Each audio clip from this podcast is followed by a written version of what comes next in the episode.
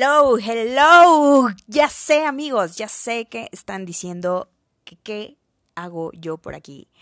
Y pues ni yo lo sé. Solo me dieron ganas de eh, hacer un podcast y compartirlo con ustedes. Y espero que ustedes lo disfruten mucho. Y pues comencemos. Y bueno, el tema que vamos a platicar el día de hoy, fíjense que se me hizo sumamente interesante.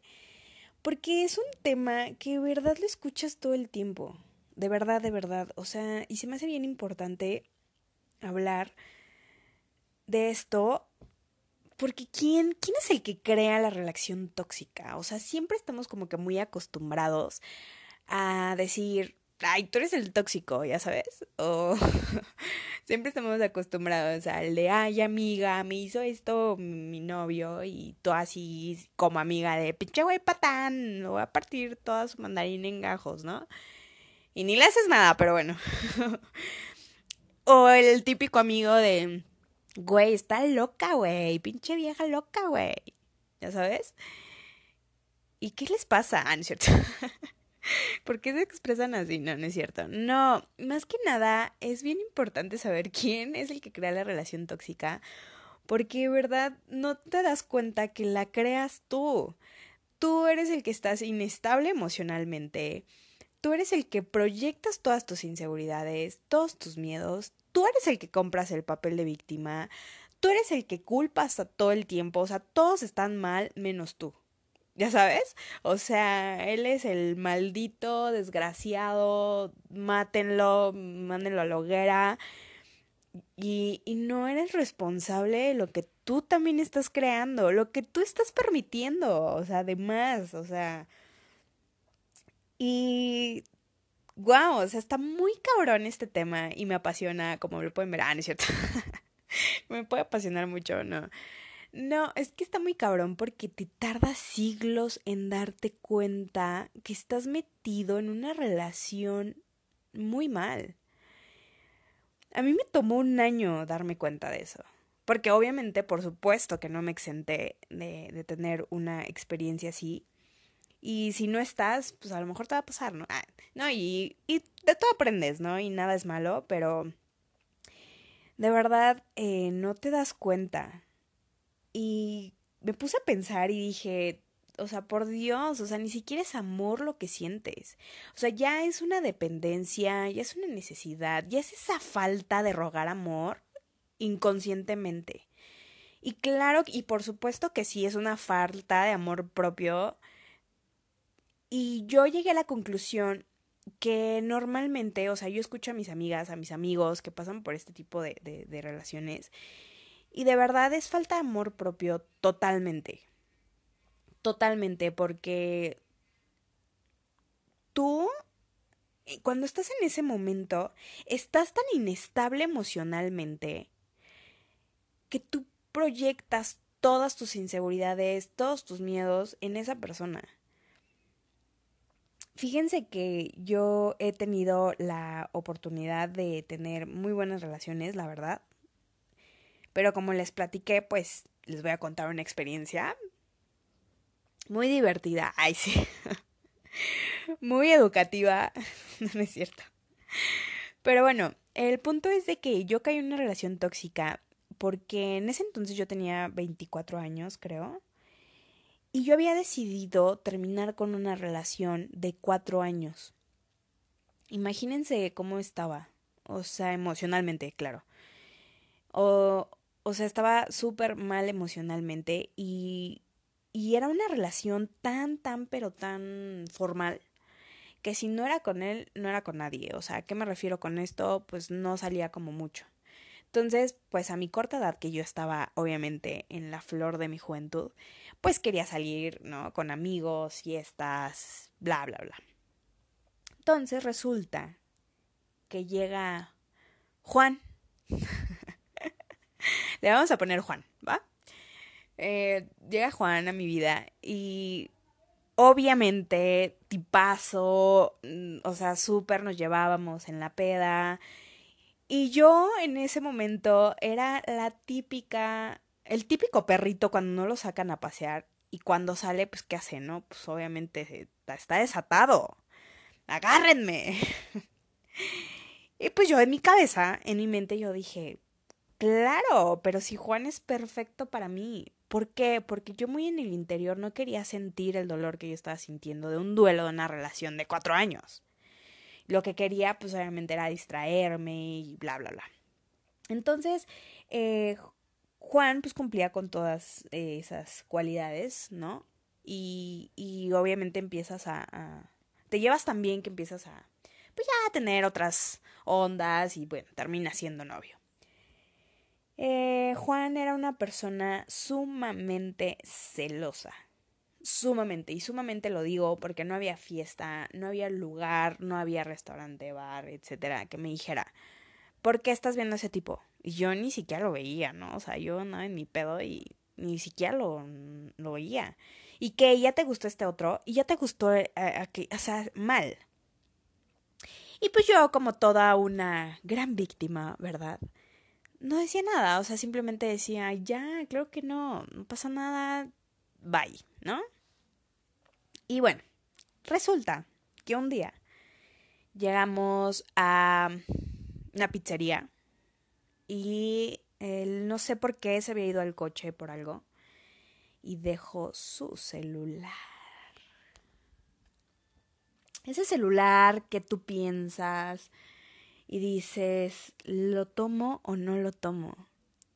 Y en mi cabeza el celular estaba flashante, así lleno de luz, ay sí, lleno de espiritualidad, no, es cierto. Lleno de tómame, no pierdas esta oportunidad. Entonces, bueno, como yo les decía, Juan me celaba demasiado, el cual, eh, pues me decía todo el tiempo que, que porque veía personas y me celaba, y tú, llega un momento en el que tú entras en el tren del mame.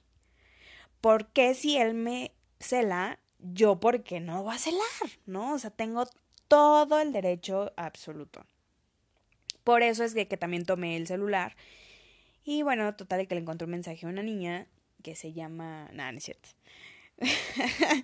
este.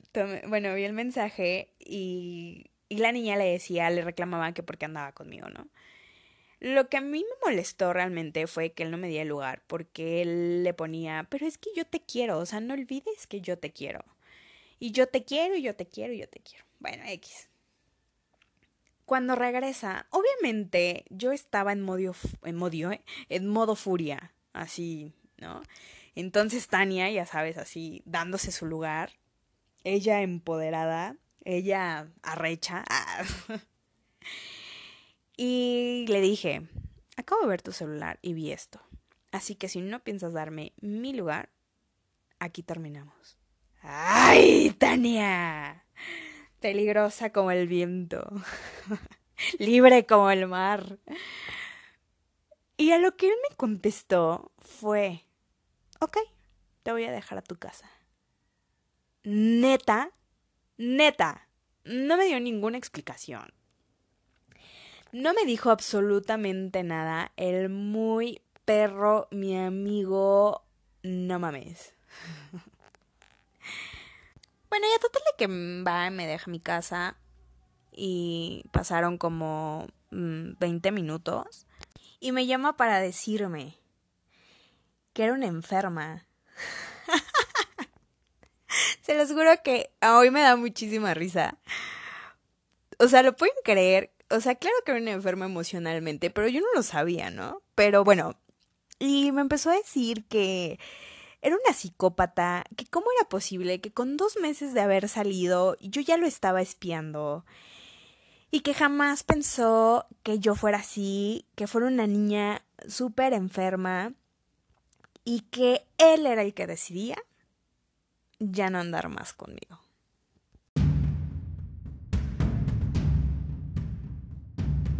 A ver, pausa.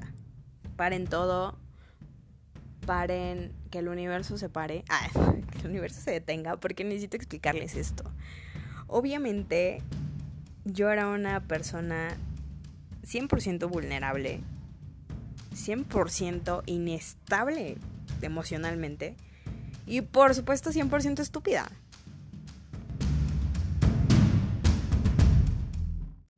Y adivinen qué sucedió.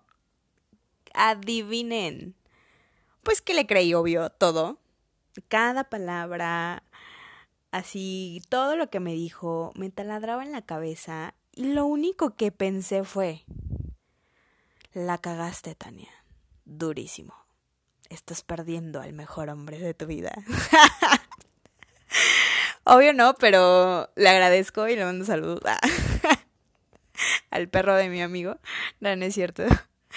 Eh, y bueno, o sea, no saben la manera cómo me puse, terminé llorando, suplicándole que me diera otra oportunidad.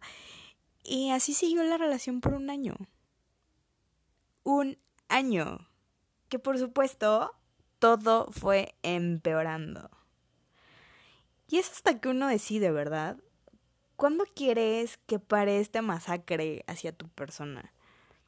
Y digo hacia tu persona porque vuelvo a lo mismo, tú compras el papel de víctima en la relación y caes pero tan bajo, pero tan bajo que terminas rogando amor, ¿no?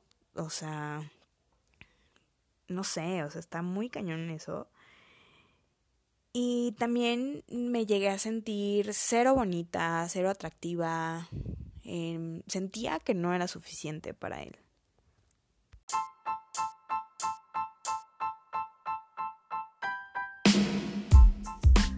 Y pues bueno, ¿cómo fue eh, de que superé o decidí terminar con esa relación?